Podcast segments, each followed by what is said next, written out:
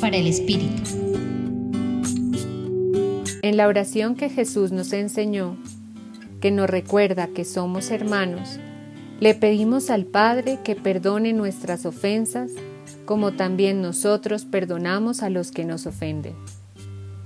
Esto nos hace pensar que este gran don del perdón es un gesto que se da y recibe. Es Dios y su Hijo Jesús quienes dan el primer paso, aceptándonos como somos y recreándonos desde nuestro propio barro.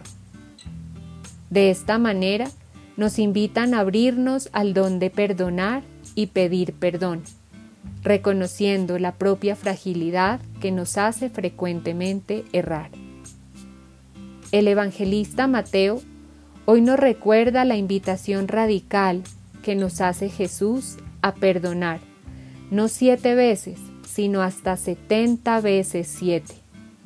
Esto implica reconocer humanamente que no es fácil perdonar, como dicen coloquialmente pasar la página, y tampoco muchas veces pedir perdón con humildad.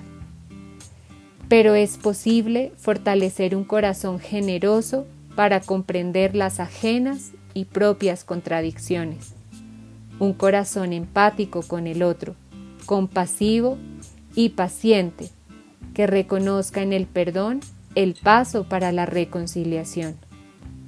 Para concluir nuestra reflexión hoy, los invito a conectarse con su corazón para reconocer si hay alguien que espera su perdón o alguien a quien necesitan pedir perdón.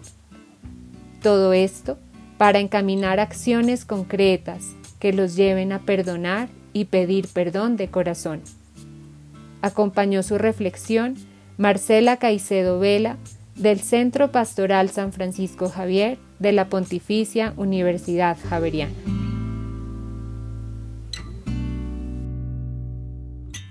Escucha los bálsamos cada día entrando a la página web del Centro Pastoral y a javerianestereo.com.